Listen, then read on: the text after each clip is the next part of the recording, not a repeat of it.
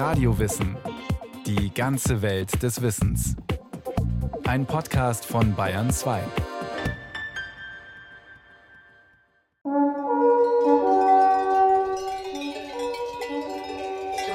Die Alpen sind mir widerwärtig. Ich hasse die Alpen. Und ich hasse sie. Aber vielleicht erfülle ich dir den Wunsch und gehe mit dir in die Alpen. Der Schriftsteller Thomas Bernhard mochte sie offensichtlich nicht, lebte aber ganz in der Nähe. Aber nicht in der Schweiz. In Österreich. In seinem Stück Der Weltverbesserer polemisiert sein Protagonist gegen die Schweizer Alpen, genauer die bei Interlaken, dort wo die verkitschten Alpen zu Hause sind. Doch die sind seit langem schon überall zu Hause.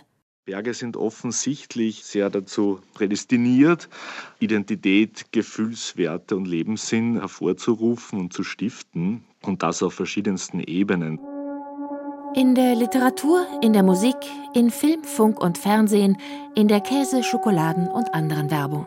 Die Alpen sind mir widerwärtig. Thomas Bernhard wendet sich gegen die Instrumentalisierung und Romantisierung der Natur und der Berge und somit ihrer Bewohner. Dr. Johann Georg Lukhofer forscht und lehrt an der Universität Ljubljana Germanistik. Er kennt sich aus in den Alpen und mit der Literatur über sie. Das ist wirklich eine Gratwanderung, wo es leicht möglich scheint, dass man ins Kitschige abrutscht. Die sanfte Glut im Abend und die himmlische Höhe spiegelten sich in ihren dunkelbraunen Augen. In der Antike fanden die Römer die Alpen bereits widerwärtig. Livius prägte den Begriff der Föditas Alpium, die Scheußlichkeit der Alpen. Das Meer und die Ebenen seien schön, während die schroffen Berge hässlich seien. Diese Wahrnehmung setzte sich über die Antike hinaus durch. Die Alpen, Berge im Allgemeinen, waren vor allem eins, ein Hindernis.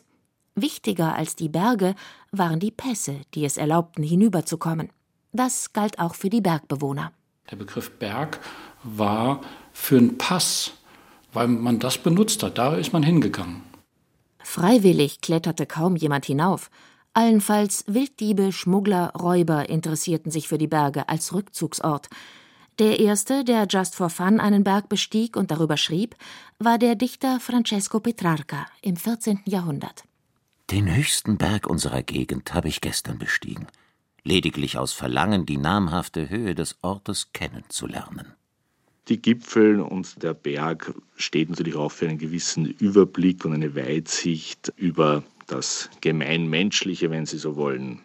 Seit der Renaissance begannen sich Naturforscher, Dichter und Denker für die Berge zu interessieren und sie später auch ästhetisch zu würdigen. Mitte des 16. Jahrhunderts konstruierte der Schweizer Wissenschaftler Konrad Gessner bereits die Gegenüberstellung Erhabenheit der Berge versus Niederungen des Erwerbslebens in den Ebenen.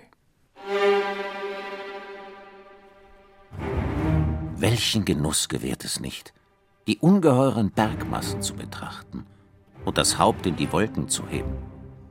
Wie leer ist doch das Leben, wie niedrig das Streben derer, die auf dem Erdboden umherkriechen, nur um zu erwerben und spießbürgerlich zu genießen. Ihnen bleibt das irdische Paradies verschlossen. Diese Konstruktion hier die edle Bergnatur und das natürliche Leben in ihr, dort das gekünstelte, gierige, moralisch verdorbene Stadtleben, diese Konstruktion prägte später im 18. Jahrhundert, also in der Aufklärung, die Wahrnehmung der Alpen. Ihr Schüler der Natur, ihr kennt noch güldene Zeiten. Wer misst den äußeren Glanz scheinbarer Eitelkeiten? Wann Tugend Mühe zur Lust und Armut glücklich macht. Zusammen mit den Bergen idealisiert Albrecht von Haller auch deren Bewohner. Aus ihnen wurden edle Wilde, zwar arm, aber kernig, natürlich, unverfälscht. Mit seinem monumentalen Lehrgedicht Die Alpen liefert er einen Schlüsseltext des 18. Jahrhunderts worin eben die Berge auf einzigartige Weise erstmals idealisiert werden. Ja, ist das Glück der Menschen in den Bergen mit ihrem einfachen ursprünglichen Leben wird hier gepriesen, genauso wie die Erhabenheit und die Schönheit der Landschaft, die sich gegenseitig bedingen und der Stadt gegenübergestellt, wo eben Neid, Eitelkeit, alltägliche Sorgen regieren. Albrecht von Haller betont den Zusammenhang von Vernunft, Sittlichkeit und Natur der Alpenbewohner. Hier herrschet die Vernunft, von der Natur geleitet. Was Epiktet getan und Seneca geschrieben, sieht man hier ungelehrt und ungezwungen üben. Die naturnah lebenden, freien und aufrechten Alpenbewohner präsentiert Haller als natürliche Philosophen. Das idealisierte Freiheitsstreben der Schweizer findet hier Anknüpfungspunkte. Stichwort Schiller, Wilhelm Tell, Obst auf Kopf. Erstmals aufgeführt 1804. Die freien Alpenbewohner verschwören sich gegen die Willkürherrschaft. Wir wollen sein ein einzig Volk von Brüdern, in keiner Not uns trennen und Gefahr. Wir wollen frei sein, wie die Väter waren. Und so weiter. Und dann schießt der edle Tell den Apfel vom Haupt seines Sohnes. Sie sind tapfer und frei, sogar in erotischer Hinsicht, jedenfalls bei Albrecht von Haller. Denn hier, wo die Natur allein Gesetze gibt, umschließt kein harter Zwang der Liebe holdes Reich. Die künstliche Moral der Kirchen und der Gesellschaft, hier erweist sich Albrecht von Haller als Aufklärer, gilt unter den naturnahen Alpenbewohnern nicht. Er liebet sie, sie ihn. Dies macht den Heiratsschluss. Die Ehe wird oft durch nichts als bei der Treu befestigt. Für Schwüre dient ein Jahr. Das Siegel ist ein Kuss. Kurzum, die Alpen mit ihren Bewohnern werden zu einem Sehnsuchtsort. Von hier aus lässt sich das höfische Leben des Adels kritisieren und auch das Leben der an Geld und Reichtum orientierten Bürger. Doch auch der Weg zur Idylle, zum Kitsch, ist geebnet. Die Alpen sind mir widerwärtig. Besonders widerwärtig sind Thomas Bernhard die Alpen bei Interlaken im Berner Oberland. Hier spielt der Roman Mimili, der 1816 erschien und den Schriftsteller Heinrich Clauren, eigentlich Karl Gottfried Samuel Hein, zum Bestsellerautor machte. Heinrich, ein preußischer Offizier, ein Kriegsheld, dekoriert mit dem Eisernen Kreuz, durchwandert die Alpen, ist zunächst ganz entzückt von der Landschaft, dann von einem 16-jährigen Mädchen mit kurzem Rock und imposanter Oberweite im ganzen Wesen der himmlischen Erscheinung, die frische Kräftigkeit der unverdorbensten Alpenbewohnerin und doch der Anstand, die Haltung der gebildeten Städterin. Mimili heißt sie. Heinrich, der Ich-Erzähler, schildert sie als fromm und schuldlos, zeichnet sie aber deutlich sexualisiert. Die schwanenweiße Brust drängte sich wogend aus dem Samtenen nieder. Abgefedert wird dieser Schwulst mit Hinweisen auf ihre Kindlichkeit und Keuschheit. Das süßeste Verlangen der keuschesten Liebe funkelte in der veilchenblauen Tiefe ihres schmachtenden Blickes. Es kommt zu innigen Küssen und drängenden Umarmungen, aber nicht zum vorehelichen Geschlechtsverkehr, sondern zu mannhaft preußischem Triebverzicht und Heiratsantrag. Heinrich bittet Mimilis Vater um die Hand des üppigen Mädchens. Den Äti, den Vater, zeichnet der Autor Claurin alias Hein, der selbst in preußischen Diensten stand, als großen Preußenfreund, der dem Träger des Eisernen Kreuzes die Hand seiner Tochter nicht versagen will. Es kommt zur quasi deutschnationalen Vereinigung von Preußentum und Alpenidylle. Lustig wie ein Reh sprang mit kurzweiligen Sätzen ein krauswolliges Lamm zur Mimili heran geschmückt mit einem klingelnden Halsband von strohgelber Seide. Doch Mimili ist nicht nur ein Naturkind, sie ist auch gebildet. Sie hat Konrad Gessner und Albrecht von Haller gelesen. Damit schließt Clauren an die bestehenden Erzählungen über die Alpen an, peppt sie süßlich lüstern auf und verbindet sie mit antifranzösischem Ressentiment und mit Lobliedern auf das Preußentum. Bereits Zeitgenossen machten sich lustig über Claurens Mimili und parodierten den Stil des Romans.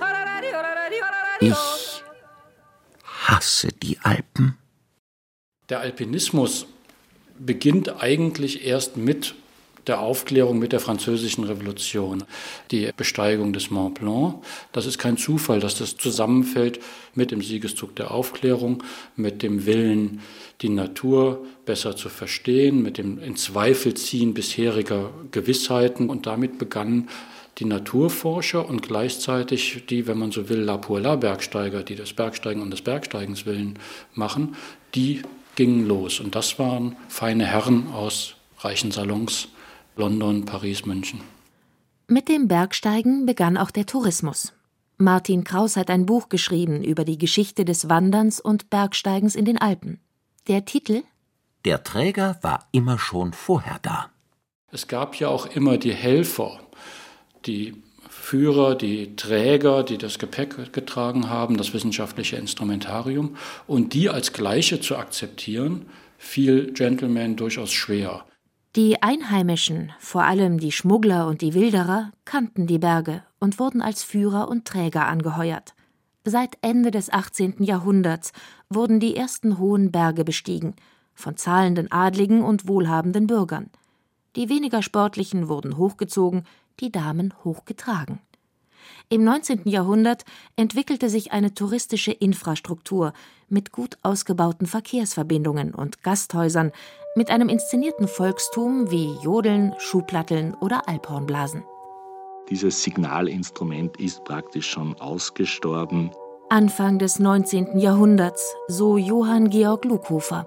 Doch das touristische Interesse leitete dermaßen eine Renaissance ein, dass man wenige Jahrzehnte später schon Verordnungen erlassen musste, wie zum Beispiel im Berner Oberland, gegen das sogenannte Bettelblasen, weil so viele Leute mit einem Alphorn sich ein kleines Salär von den Touristen erhofften. Auch die Dichter und Denker reisten als Touristen in die Alpen.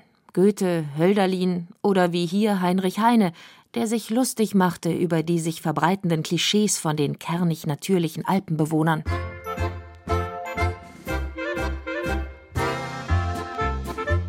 Die Tiroler sind schön, heiter, ehrlich, brav und von unergründlicher Geistesbeschränktheit. Sie sind eine gesunde Menschenrasse, vielleicht weil sie zu dumm sind, um krank sein zu können. Das hindert Heine nicht, dichterisch auf die Berge zu steigen, um sich von der städtischen, kultivierten, glatten Gesellschaft zu distanzieren. Schwarze Röcke, seidene Strümpfe, weiße, höfliche Manschetten, sanfte Reden, embrassieren. Ach, wenn sie nur Herzen hätten. Herzen in der Brust und Liebe, warme Liebe in dem Herzen. Ach, mich tötet ihr Gesinge von erlogenen Liebesschmerzen. Kurzum, die Berge öffnen den Zugang für das Echte, Ursprüngliche.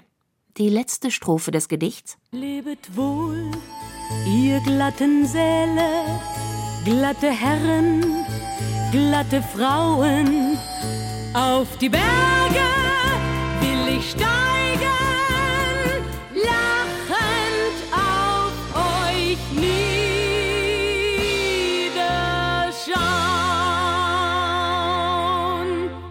Diese positiven Motive behaupten sich in der Literatur.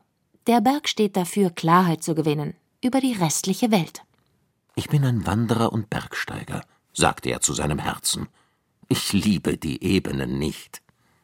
Der Philosoph Friedrich Nietzsche nimmt dieses Stereotyp auf. Man erlebt endlich nur noch sich selber. Und auf den Bergen wohnt die Freiheit, und auf den Bergen ist es schön. Es gibt Berg- und Alpenliteratur, die nicht völlig verkitscht ist. Wilhelmine von Hillerns Roman Die Geierwalli, Untertitel Eine Geschichte aus den Tiroler Alpen, gehört dazu. Das Buch erschien ab 1873 als Fortsetzungsroman und war sehr erfolgreich. Geschildert wird hier vor der Alpenkulisse eine unmenschlich patriarchale Welt. Das Kind gehört dem Vater so gut wie ein Kalb oder ein Rind und muss tun, was der Vater will. Gaia Walli weigert sich und wird zur Strafe in die Berge auf eine einsame Almhütte geschickt. Nur ihr Geier, also ein dressierter Adler, begleitet sie. Hier oben war für sie volle Freiheit. Kein Mensch war da, ihr zu widersprechen. Kein fremder Wille stellte sich ihr entgegen. Es ist zunächst eine Geschichte der Selbstbehauptung. Gaia Walli ist stärker als ein Mann, weigert sich, den vom Vater verordneten Mann zu heiraten, erbt einen Berghof, wird zu einer strengen Herrin, kriegt aber zu guter Letzt doch den Mann, den sie will, den Bären Josef. Er ist stärker als sie. Deshalb kann sie ihn lieben und sich ihm unterwerfen. Damit ist wieder alles in bester patriarchaler Ordnung. Bemerkenswert ist der Bezug zum Nibelungenlied, der im Roman auf verschiedenen Ebenen stattfindet. Die Geierwalli entspricht der Brunhilde, der starke Bären Josef dem Drachentöter Siegfried. Der Verweis auf das, was zu dieser Zeit häufig mit dem völkisch-nationalen verbunden wird, ist auch hier beim Alpenglühen in den Tiroler Alpen vorhanden, wie zuvor auch im Roman Mimili. Die Alpen sind mir widerwärtig. Am Anfang stand der ästhetische Reiz der Berge. Dann wurden mit den Alpen die Alpenbewohner geadelt. Schließlich verstärken sich völkische Tendenzen. Die edlen Alpenbewohner werden ideologisch in den großdeutschen Volkskörper integriert. Im 20. Jahrhundert wird das sehr stark verstärkt, weil natürlich auch die Alpen sehr politisch in einen rechtsvölkischen Sinn instrumentalisiert werden. Die ideologischen Versatzstücke der Alpenliteratur begleiten den Alpentourismus und die Bergsteiger, die sich in Alpenvereinen organisieren. Man kann im Alpenverein sehr, sehr früh schon eine Spur von sehr militantem Antisemitismus nachweisen. Es gab die ersten sogenannten ARIA-Paragraphen schon in den 1890er Jahren.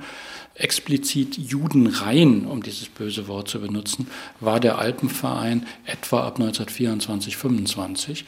Es gab im österreichischen Alpenverein schon noch früher, 1920, 21, Forderungen, dass man Juden in KZs stecken solle. Das gab es alles sehr, sehr, sehr früh. Sehr früh gab es auch eine Ideologisierung des Bergsteigens. Es geht um Männerfreundschaft und Seilschaften, auch um die Aufhebung von Klassenschranken. Ab 3000 Meter Höhe sind alle deutschblütigen Bergsteiger gleich. Klassenschranken gelten nicht mehr. Ein anderer Punkt ist sicherlich auch die Vorstellung von reinen Körpern. Ethnisch, wie auch immer hergeleitet, vom Blut her, dass Körper sozusagen immer was Reines sein und dann besonders leistungsfähig sein. Also die Hetzreden gegen jüdische Bergsteiger, die das alles nicht können, weil sie falsches Blut in sich tragen, aber viel Geld haben und sich dann hochziehen lassen, die gab es in den Zehnerjahren schon und die waren von Beginn an ekelhaft. Die Mitglieder des deutsch-österreichischen Alpenvereins stiegen auf die Berge, nicht um ihr Ich-Gefühl zu stärken und distanziert lachend auf den Rest der Welt niederzuschauen wie Heinrich Heine, sondern um gemeinsam in einem Nationalgefühl zu schwelgen und, auch davon wird berichtet, gemeinsam die Wacht am Rhein zu singen. Im Ersten Weltkrieg gab es Kämpfe in und um die Alpen. Danach, Teile der Alpen waren an Italien abgetreten, brachte sich der schriftstellernde, schauspielernde und filmdrehende Bergsteiger Louis Trenker in Stellung, um sich an der ideologischen Aufrüstung zu beteiligen. Bei Louis Trenker finden wir diese Elemente der treuen Kameradschaft und diese Idealisierung der Bergwelt, die auch genau im völkischen Sinne von Blut und Boden der Stadt gegenübergestellt wird, passt natürlich auch wieder ins Bild der faschistischen Regimes. Der Roman Berge in Flammen heroisiert den Kampf um die Heimat, ebenso wie Trenkers Roman Der Rebell, nur werden hier noch antifranzösische Affekte mobilisiert. Die Verfilmungen seiner Bücher und diese selbst waren vor und während des Nationalsozialismus massenwirksam und blieben es auch nach 1945.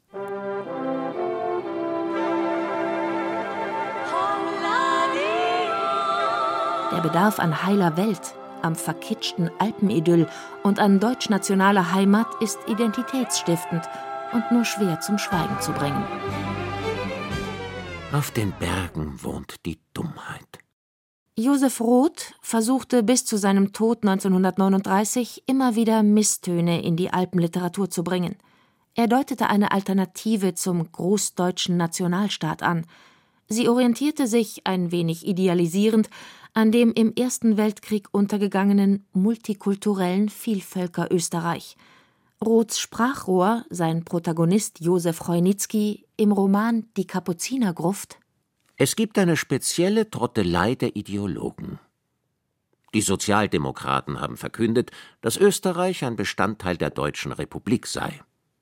Die christlichen Alpentrottel folgen den Sozialdemokraten. Roth wandte sich gegen alle alpinen Trottel, die die Vielfalt des alten Österreich großdeutsch vereinheitlichen wollten. Berge tauchten bei Roth auch auf, wenn er etwas Erdrückendes und Widerwärtiges benannte – etwa einen rücksichtslosen Liebhaber. Ein bunter, fremder Berg umarmte sie mit aller Kraft und war im Begriff, sie vollends zu zermalmen.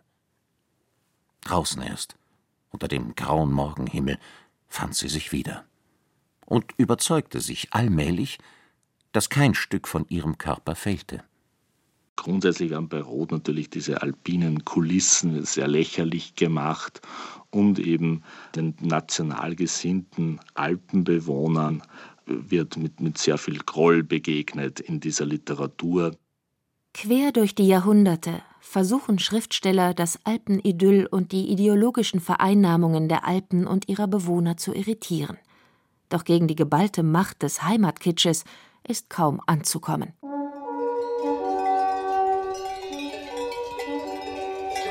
Die Alpen sind mir widerwärtig. Ich hasse die Alpen. Heidi, Heidi, deine Welt sind die Berge. Ich kann keine Berge mehr sehen. Sie hörten Der Berg. Abgründige Erhabenheit von Rolf Kanzen. Es sprachen Caroline Ebner und Hans-Jürgen Stockerl. Ton und Technik Roland Böhm. Regie Dorit Kreisel. Eine Sendung von Radio Wissen.